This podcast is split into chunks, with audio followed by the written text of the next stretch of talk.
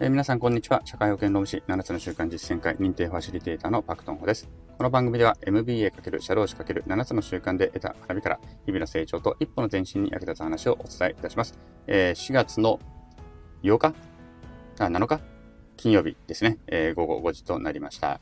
え、皆さんいかがお過ごしでしょうかえ、本日もですね、ここ最近ずっと続けているグロービス経営大学院の同期生との対談をお送りしたいと思います。まあ、5月14日が東京校とオンライン校のね、卒業式になっておりますので、この日までは当面、このグロービスの同期生との対談続けていこうかなというふうに思っております。今回もう何人目だろう？結構やりましたね。あの、すごく楽しく、えー、企画自体は進めているところであります。えー、本日登場、えー、出演してくださったのは、伊藤正幸さんです。えー、正やことは伊藤正幸さんですね。えっ、ー、と、正やんとは、えー、年が同じなんですね。年が同じで、まあ、学年、学年がね、私が1個上になるようなんですけれども、同じ1975年生まれということで、えっ、ー、と、初期の頃から仲良くさせていただきました。一番初めはやっぱりきっかけはグロービスジョグファンクラブっていうジョグファンクラブという私が最初の頃に立ち上げた Facebook, Facebook のグループですね。そこで知り合ったのが最初だったと思います。すごく初期の頃に入っていただいて、たくさん投稿してくれると。まあ、ジョグファンクラブって何やってんのっていうと、あの、結局、ジョギング好きな人がジョギングした記録を Facebook グループに投げてるっていう、投稿してるっていうだけじゃだけのグループなんですけれども、なんかすごくでもそれでもみんな楽しんで、あの、やっているんですが、まあ、その子にね、あの、すごく積極的に投稿してくれていたりとか、とてもあの、コミュニティを作ったりとか、コミュニティの中であの、仲良くするのが得意な人なんですね、マセンというのは。まあ私は少なくともそう見ているんですけれども、なので自分でランチ会とかをね、あの企画したりしたりして、私もそのランチ会とかにも参加したこともありますし、えっ、ー、と、飲みにもまあもちろん何度か行ってるかな。うん、そんな感じで、えー、お付き合いをずっとしてきた、きました。もちろんね、勉強もすごいバリバリやっていたし、自分のね、お仕事の方も、あの、この間にね、Facebook で自分の仕事の成果とかも、あの、なんだ、投稿してくれていましたけれども、すごくいろいろ、いろいろ具体的な成果を出しているような人であります。はい。ということで、あの、非常にね、あの、なんていうのかな、うん、動きが早いというかね、すごく情熱的に動いているマサヤンであります。はい。ということで、まあ、今回もね、本当になんか普通に話をしているような感じで、あっという間に時間が過ぎていったんですけれども、楽しくお話をすることができました。ということで、お聞きください。本編スタートです。はい、OK ですね。じゃあ、ここから行きましょう。では、はい、よろしくお願いします。改めて。あよろしくお願いします。よろしくお願いします。では、本日のゲストは、えー、まさやんこと伊藤正幸さんです。よろしくお願いいたします。よろしくお願いします。はい。ではですね、どうしようかな。簡単に先に自己紹介いただいていいですか？はい、わかりました。えーえー、皆さん、こんにちは。えっと、伊藤正幸と申します。えっと、正やと皆さんに呼んでもらってます。えっと、仕事からいこうかな。仕事はディスプレイ関係、まあ、製造業で広報やってます。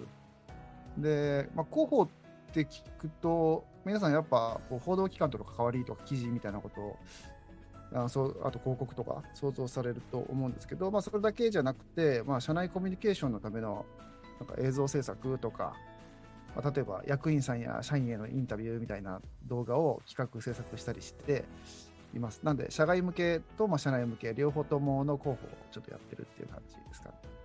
まあ、それ以外だと、ちょっと新規事業の方々との関わりも深めてたりして、あの一般的な広報の立場からはできるだけ、まあ、社内でははみ出してあのいろんな仕事をまあ拾っていくっていうことをちょっとモットーにしながら幅広く活動するのを心がけてるっていう感じの仕事をしてます。趣味は、まあ、パクさんと一緒でランニングで、まあ、僕は月50キロ1回1回かぐらいですかねを、ランニングしたり、あと、都内であの畑を借りて野菜作りを一年中やってたりとかしたりしてます。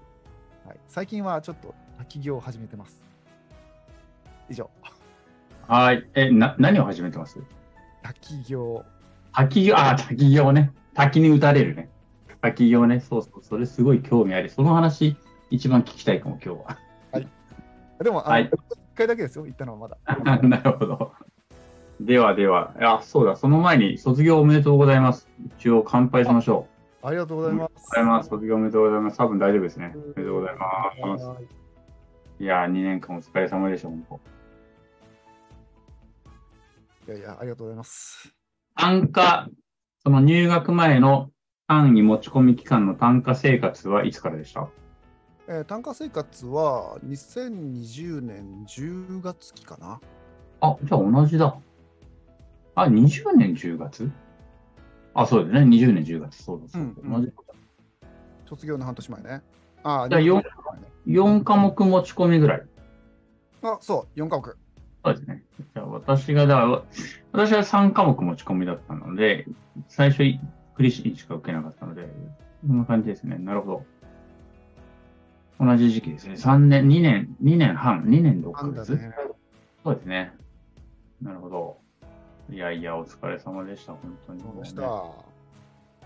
いやーど、どう、どうでした？まず、もう、最初、もうぶ、いきなり聞こうかな。どうでした ?2 年間。2年間ですか？いや、2年間はもう驚きの連続と、あと、やっぱ全部の授業と、講師の皆さんと事務局、あと出会った仲間、まあ、21期に限らず、とか、あと職場、あと家族にも全部感謝っていう感じで、うん。まあ、今振り返ると、やっぱそれの一言に尽きるなっていうところです。うん。うん、だってこう、45歳で入学して、この年で学生になって、能力開発しつつ、人とのつながりが一気に増えるって、ね、こんな幸せなことあるかって感じなので、うんはい、そういう意味では本当にすごいありがたい2年間、2年半だったなと思います。そうですね。私多分あれ、あれですよね。年同じなんですよね。同い年、同い年ですね。うんね。で、学年だけ僕が上になっちゃうのかな？多分、あ、そっか。上になる？かな？多分そうですね。まあまあ、あんま学年もうこの年になってどうでもいいので、同い年ということで。まあ、この年になって、だから私もだから、グロービス入るときに、一番最初に思ったのは、人生で初めて100%自分の意思で学生になったっていうのが、あの、自分の中で自覚していて、うんまあ、高校っていうのは別にね、別に誰もが、まあ、今の日本社会でいくと、まあ、基本的には行くのかなっていうのが高校だし、うん大学もまあ、なんとなく流れの中で、まあ、大学かなっていう、まあ、そういう環境に置かせてもらえたっていうのももちろんあって、大学行って、で、その学費は親にもちろん払ってもらったりとかね。まあもちろんそうじゃない人もたくさんいるんだけれども、まあ私の場合は親が学生学費も払ってくれて、っていうのを考えると、初めて自分の意思で自分のお金で学生になるっていうのを、まあ、ほぼ、だから2020年の10月に、全く、ほぼ同い年私が、そうですね、だ同い年の時にそれを、てね、決心したっていうところで言うと、うん、そうね。なかなか面白いね。いや、面白いです。いや、うん。僕そういう考え方したことなかったけど確かにあうん。明確に自分の目的を持って学校に入ったのって確かに初めてかもしれないですね。うん。積極的な理由を持って学校に入る。別に入んなくてもいいわけじゃない。うん。あの、大学だと、なんか就職活動に有利とか不利とか、まだそういう客観的な環境があったりとかもするけれども、周りも行くからねとかねそうそうそう、周りも行くし、楽しそうだしとかっていう、まあ、ただ、で、親もそう言ってるし、みたいなのがあるけど、今は別に行かなくてもいいわけであって、うん。むしろその金別に私にちょうだいって、妻に言われる可能性は大なわけでしょこれって逆に僕から質問してもいいんですか？う。はい、どうぞ、そうそうそう、どうぞしてください。そうそういうその目的とかそこら辺に気づいたきっかけとかああ、目的な何かってあったんですか？パクさんは。目的っていうのは、えっと、グロービスに入った MBA 志した目的とかこう決定的な何か背景みたいなもの。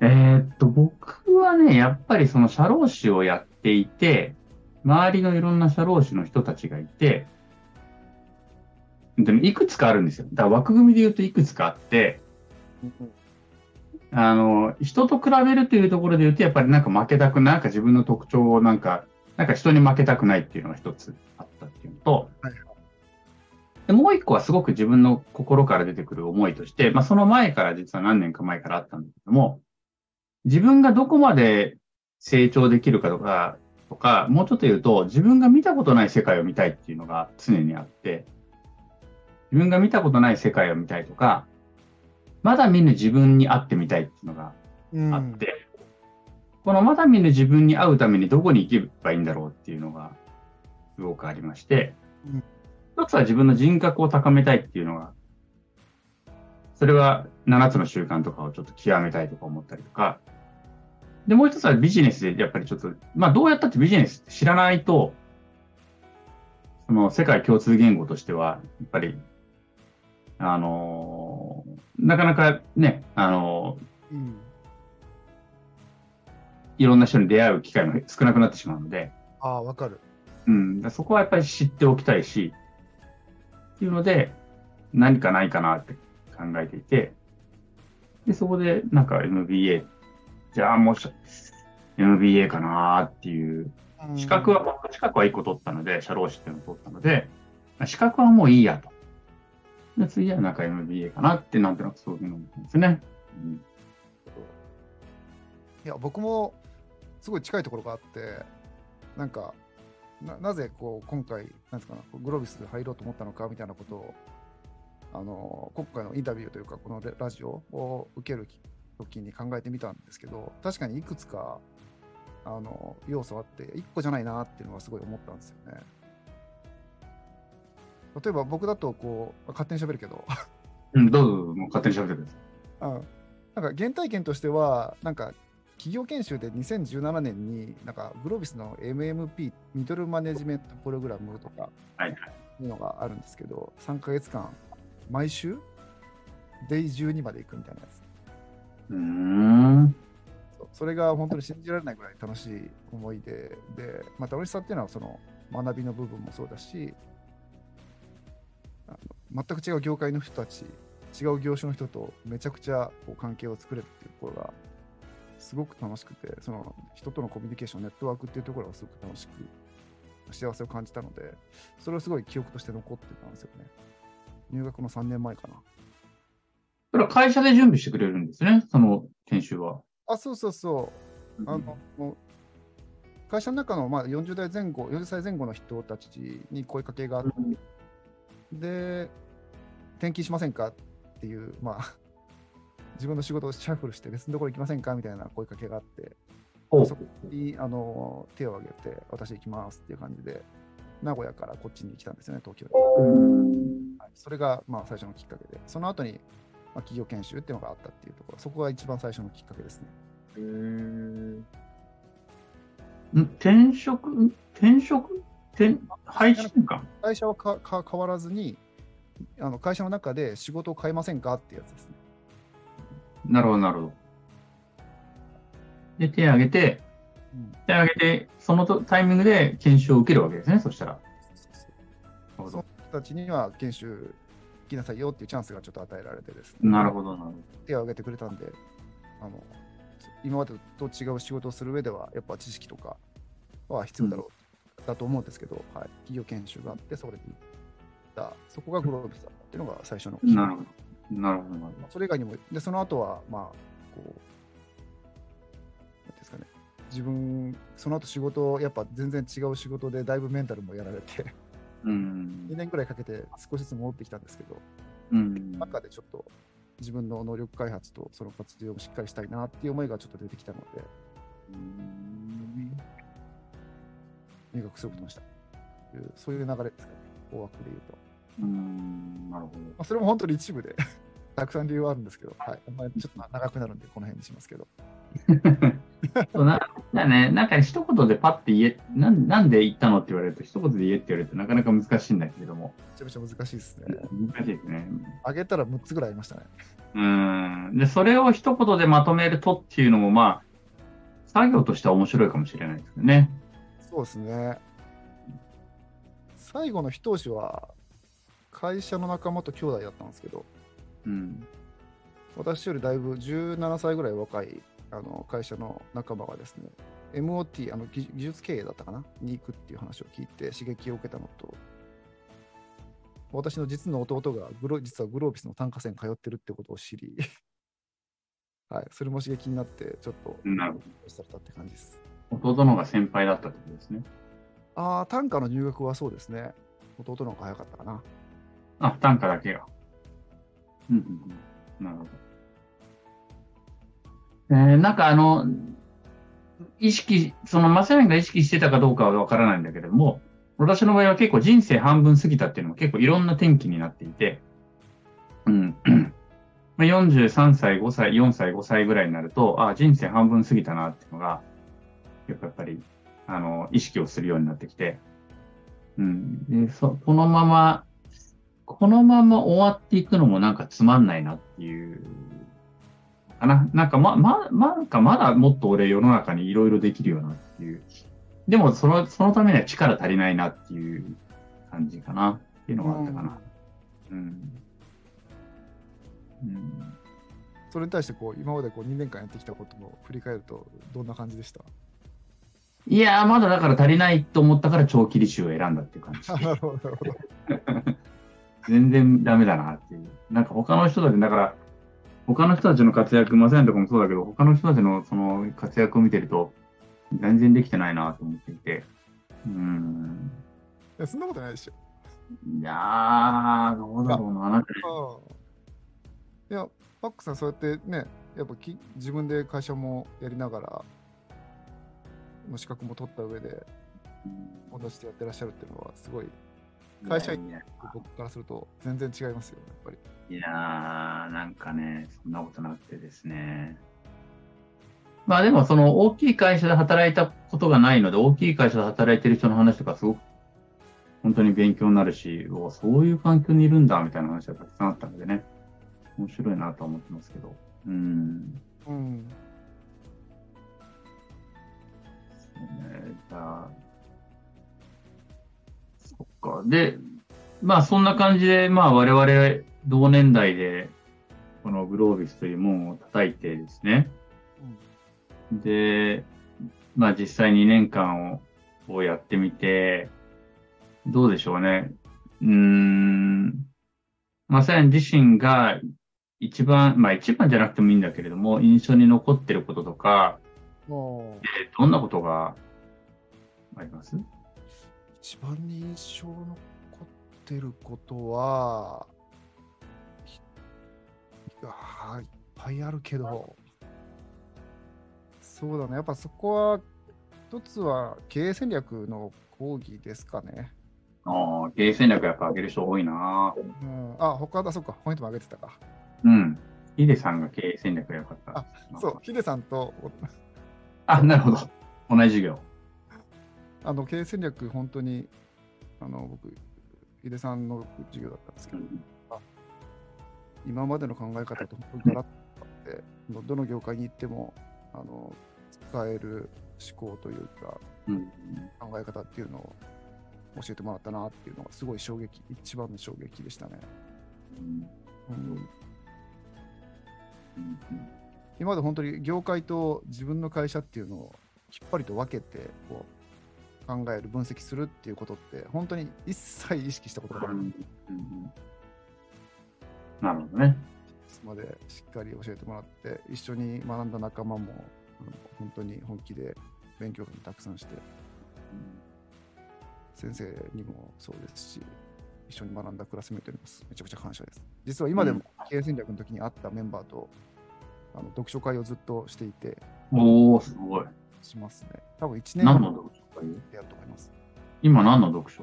今後まあ、コーポレートファイナンス、リチャード・ブリン、ん。はいはいはい。あれを上下間やってますね。はいはい。私、完全にその読書会、他のグループでやってますけど、はい完全に今離脱してしまった状態です。完全に今フェードアウト状態になって。あでも、まだどどっかべ他のクラスでも始まるはずだからね。だから、そうなの。下巻に入って、入ってしまったから、このタイミングで戻るか、もうむしろ自分で立ち上げるかどっちかかなと思って。立ち上げるか別のグループに乗っかっていくかっていう感じですよね。そうそうそう。なるほど。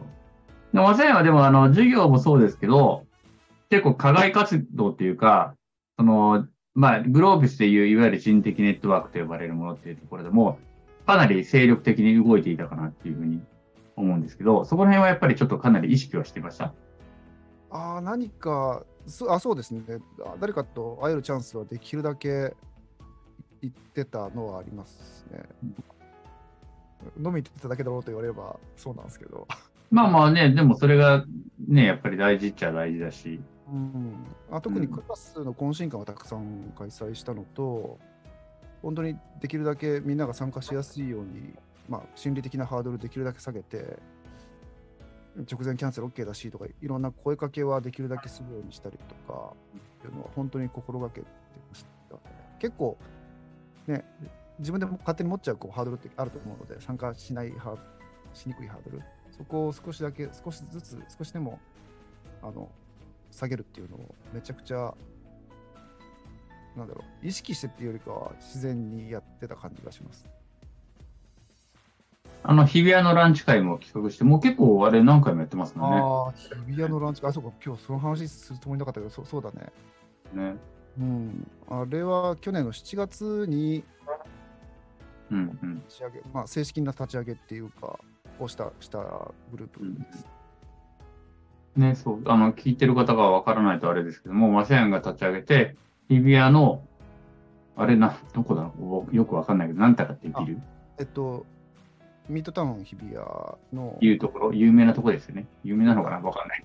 シンボル的なところなのかな？で、えーっと、ランチをする会、1時間から1時間半ランチできる人集合っていう感じでやると、多い時では20人ぐらい集まるんであすね。ありがたいことに。そうで、発端を言っておくと、僕が立ち上げたってより、ほん本当は他の仲間と一緒に立ち上げてて、はいはいはい。はい、あのももじゃふもじゃさんとかね。はいはいはい。が最初の声かけなんですよね。はいはいで、最初4人ぐらいでランチ会して、うんで、集まってすごく楽しくて、で、少しずつあの21期の Facebook グループに投稿したりしてるうちに、本当にすごい結構ニーズがあるってことを気づいて、そこから始まったって感じですね。で、今はもう21期とか関係なく、もう本当に木を越えて、あの皆さん集まってもらえるように、垣根長くやろうと思って、はい、心がけてます。いいですね、あれね。まあ僕は、やっぱりなかなか昼の1時間から1時間半あそこに行くっていうのは、結構ちょ、ちょっとだけ僕、僕の場合はちょっとハードルがあるんですけど、パッとあそこで行ける人たちにはすごいなんか楽しそうにやってて、うん。まあ、今どこでも仕事ができるっていうのもあって、うん。なんかね、そういうのもいいんだろうなってのは思うんですよ。うん。で僕は特にな何かあのグループで何かをしてるっていうことはあんまなくってやっぱ日程を決めてで予約をした上で皆さんに声かけしてると別にその場で司会するわけでも何でもないしうん本当にそれだけのことなので僕が何か皆さんにしてるっていうよりかは本当に皆さんがそうやって気軽に来てくれて集まって本当に関係作れるので僕もすごく嬉しくてやってるって感じですかね。うん。いいですね。まあなんかあの、ああいうお酒がなく、パッと出会って、パッと話して、ね、じゃあ次、また仕事行ってきますとかっていう、あの雰囲気はなかなかいいなっていうのは、あの僕も一回だけ参加して、ね、すごい良かったなと思ってますけど。いや、まさかああんなにニーズがあるとは、まね、ほんとほんと。っていうか、日比谷周辺にそんなにみんないるのっていう感じだったけど。え？今4人でスタートしたのに、今今や何人？え ?100 人もう超えてるんですけど、あ、延べ、延べっていうか、そのトータトータル、えっと、実数で？すごいな。本当ありがたくて、あ、でもよかったなぁとも思ってます、本当に。あす僕。この2年間の間にだ誰かのために何かしたかなってな、何かしたいなという思いはあったんですけど、あんまり実現してなかったのがあって、本当に、まあ、ふ古野君、もじゃがいい機会を与えてくれたなっていうふうにめちゃくちゃ感じました。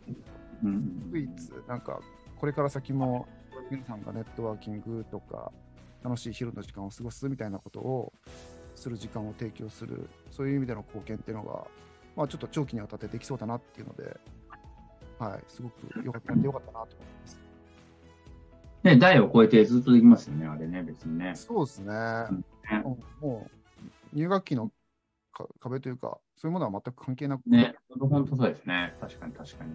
でそこで、まあ、純粋に単純に、た純粋に友人ができたりもあるし、なんかビ仕事につながることもあるかもしれないし、っていう、なんかね、いろいろと面白いですよね。ガガチだ、あの時間にすごいビジネスの話始まったりしますよ。うーん、そうなのかもしれない。ね。そうだね。そう。なんで、パクさんもまだぜひ来てください。いやそう、行きます。私ね、あの、1時間でどうやって行ったらいいのかな。だあの、前、1回だけ参加したときは、確かどっか出る用事があったので、その流れであそこに寄れて、その流れでもう一回事務所帰れたっていうのがあったんですけど、自分の事務所から、まあ別にそんなに遠くはないんだけど、どういうあれで行こうかな。でもね、行きたいと、いつもね、ああ、そっか、この日かってのは思ってるんですね。ななんか用事入れてあっちの方行こうかなとは思いつつ、ちょっと行けてはいないんだけれども。うん、また行きます、私も。ランチね、ランランチ会いいと思います。あの、幹事は実は他にも何人かいてですね、うんうんうんうん。ヒデさんにも参加してもらってるし、素晴ら素晴らしい会だと思います、あれば。日比谷ってのがまた絶妙なんでしょうね。集まりやすいんでしょうね、なんかね。他にも何人か、はい、協力してね、はい。ぜひ続けてほしいなと思います。ぜひね、これを聞いてるグロービスの人もまた来てほしいですね。ね。うん、本当ですね。OK です。あのー今その、例えば、じゃあ自分がグロービス入って何何を与えられているんだろうって思ったっていういうような話をしていたんですけど、で、それでね、ランチ会っていうのをちょっと始めてみたっていうところで、あようやく、ね、できたみたいな話をしてたんですけど、なんか何を与えられているんだろうみたいなことって、な、なんで思い出す、思い出したのかなっていう。例えば普通に別に大学行ったからといって、大学院でもいいんですけど、なんか何かをややってあげようなんていうのは、まあ、もともとの人の素質として持っている人っていうのはあるかもしれないけれども、そんなに別にその、みんながみんな思わなくてもいいかもしれないじゃないですか。そうですね。うん。でもなんでそれを思うようになったのか？あえ、なんでしょうね。どこに何があるんでしょうね。それって。ーあー、なぜかっていうところは考えたことなかったけど、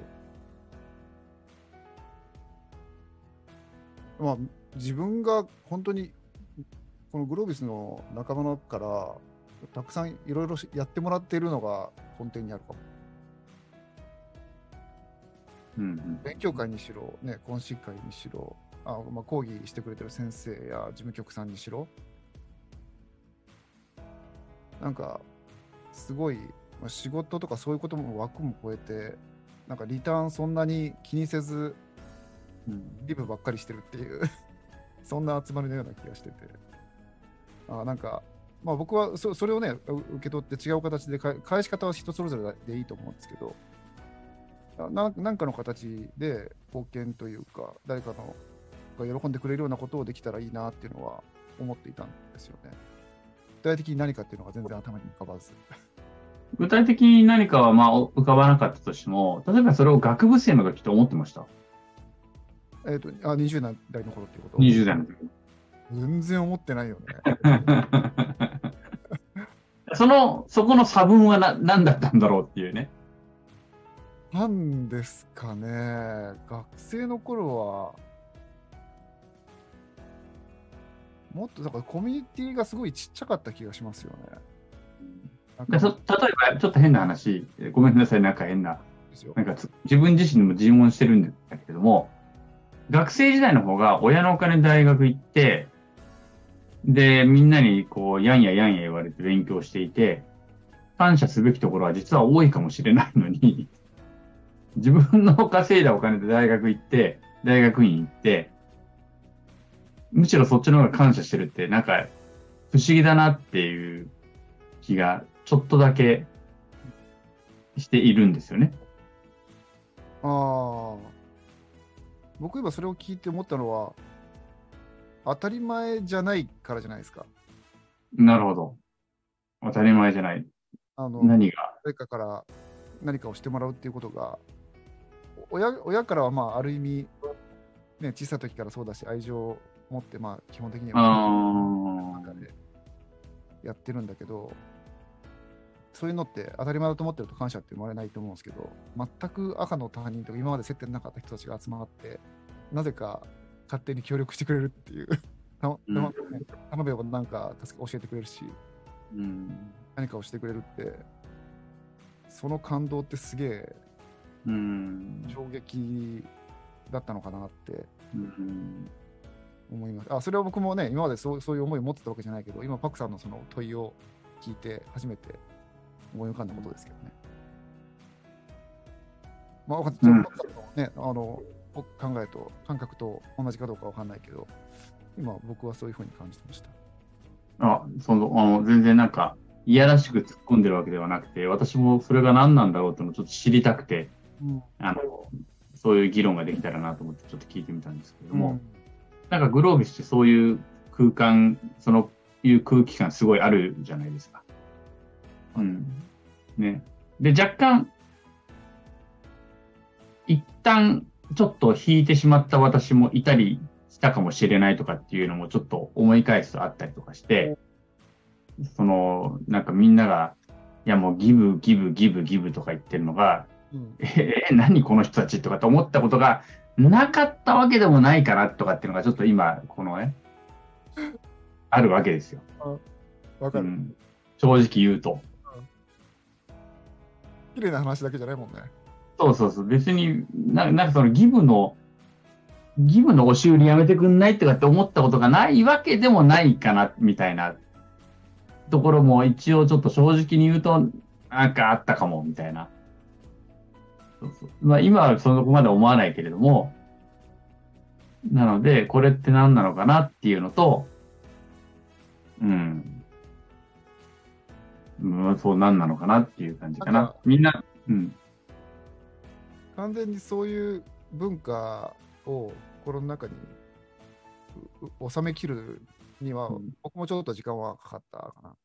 うんうん、本当にこの最後の半年か1年ぐらいな気がします。本当にみんなからいろいろ助けてもらって、うんねほぐれたって感じですかね。いや実際確かにグロービスで出会った人たちっていうのは、すごく信頼、まあ、ね、基本的にはやっぱり信用、信用とか信頼とかできるし、それだけで繋がれるっていうのはよくわかってるんだけれども、うん最初の頃はちょっと、え、え、何、何、何？みたいなところはちょっとあったりとかしたのは事実でね。他の大学にはもしかしたらないかもしれないですね。いやー、こう、わかんない。うん。その、もうなんか、みんなでギブしましょうみたいな空気感はないんじゃないかな。若干怪しさすら感じるぐらいの、ね、最初の頃ちょっとあったから。今はだいぶそれがみんな自然になってきたから、まあまあなんかあれなんだけど。うん。そうなんですね。まあまあ、そんな話ばっかりしてもあれだけども。わかる。めっちゃことはすごくわかります。あの、若干ね、いろいろうさんくささを感じたことはあるなっていう。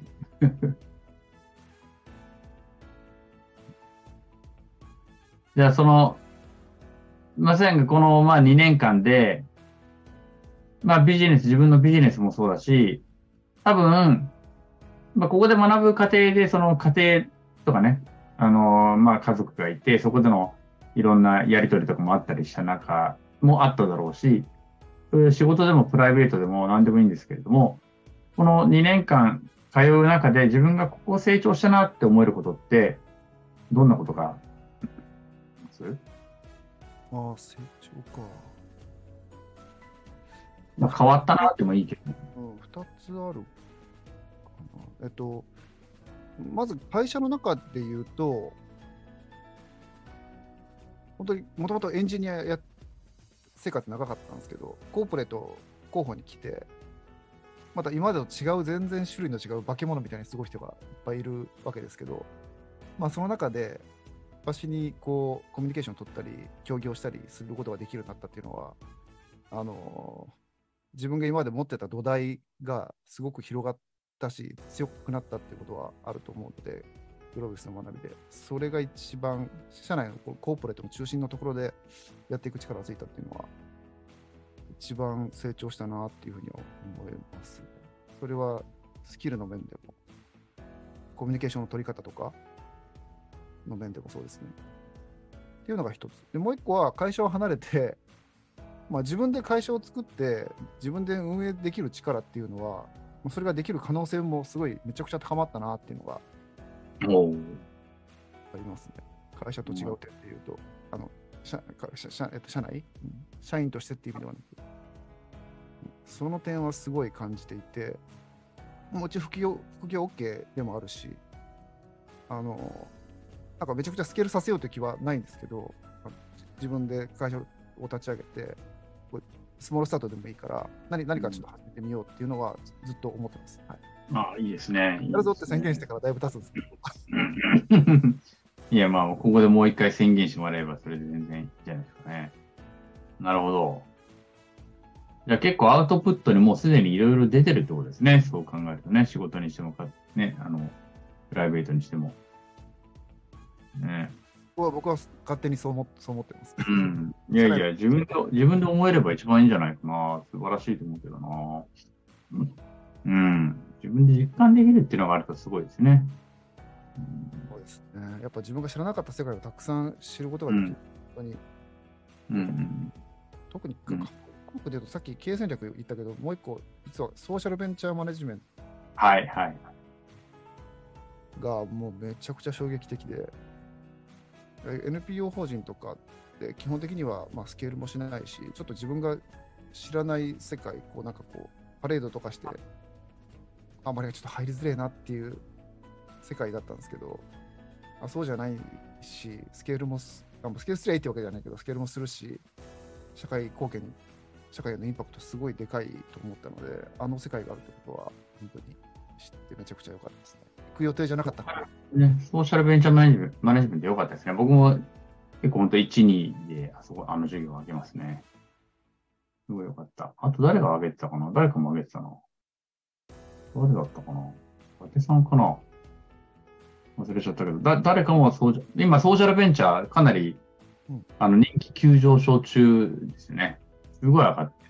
はい多分本当、我々が取るときはまだそんなに別にキャンセル待ちとかなかったぐらいだろうけども、多分今すごい人気上がってきてると思う。あめちゃくちゃラッキーでしたね、取れて。うん、ね、すごい良かった。僕もすごい良かった、あの授業が、本当。あ、なんか、あ、いや、こういうのをうまく工夫して自分をやりたいんだってのはやっぱ思えたので、なんかただの、その、単純になんかスケールさせて、利益出してとかってことにあんまり興味がなかったっていうのは正直なところで、私自身は。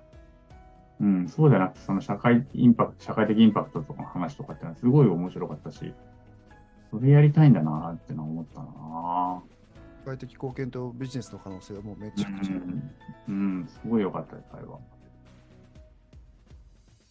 なるほど。OK です。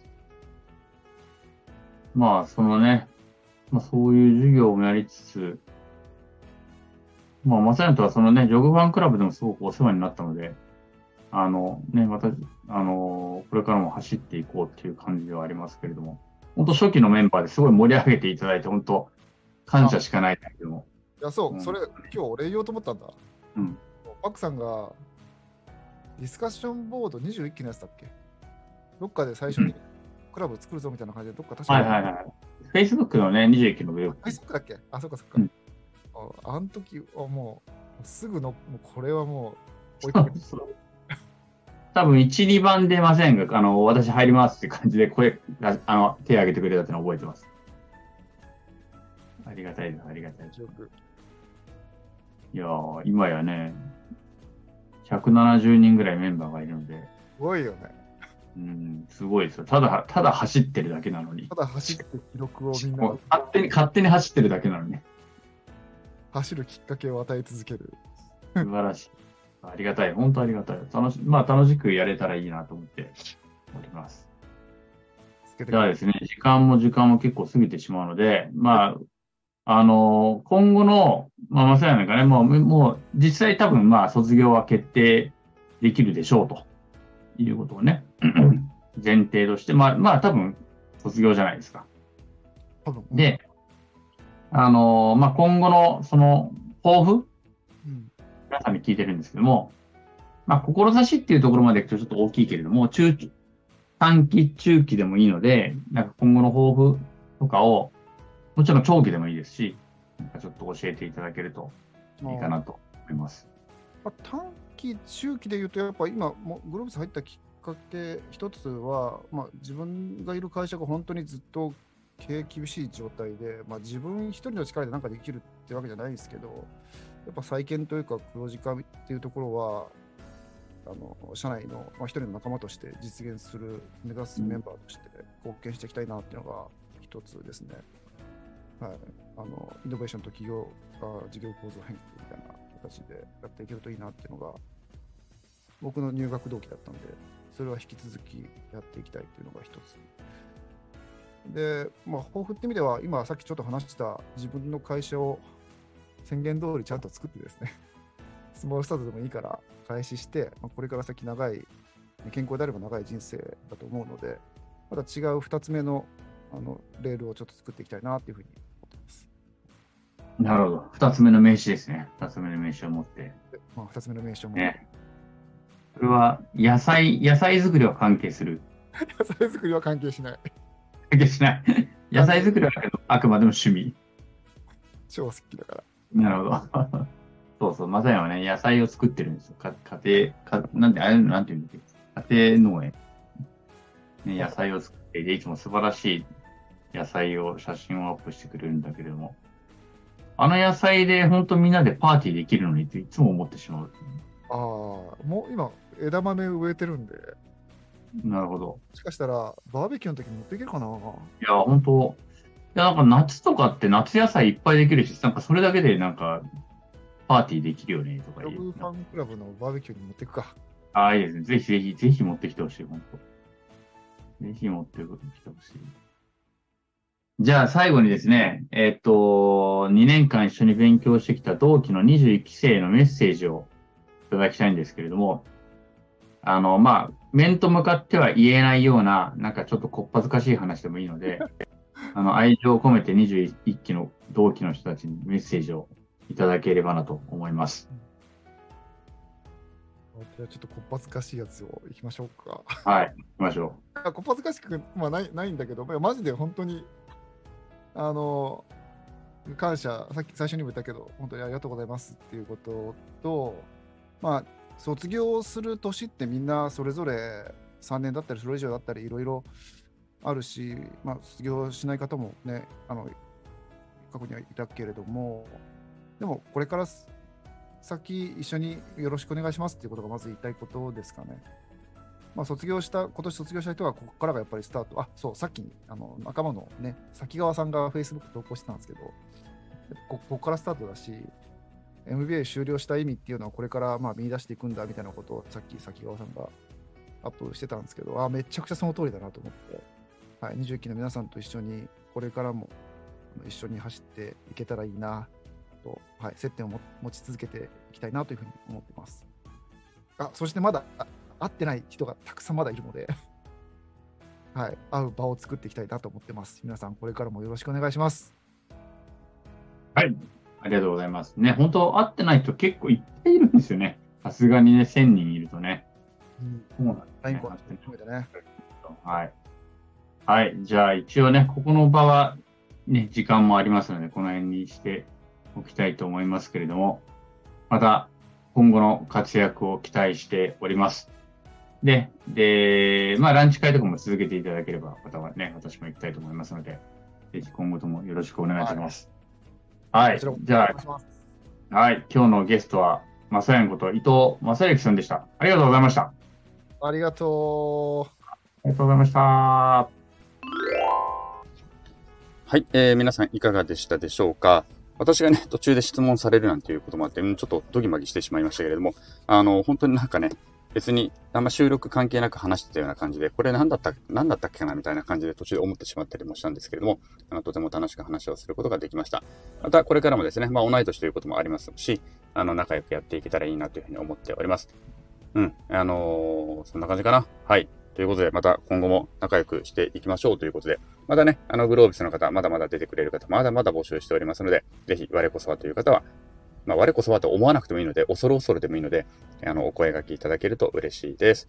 それでは、えー、本日は以上となります。えー、昨日より今日、今日より明日、一日一歩ずつでも前進し、みんなでより良い世界を作っていきましょう。それでは今日はこの辺で、さよなら。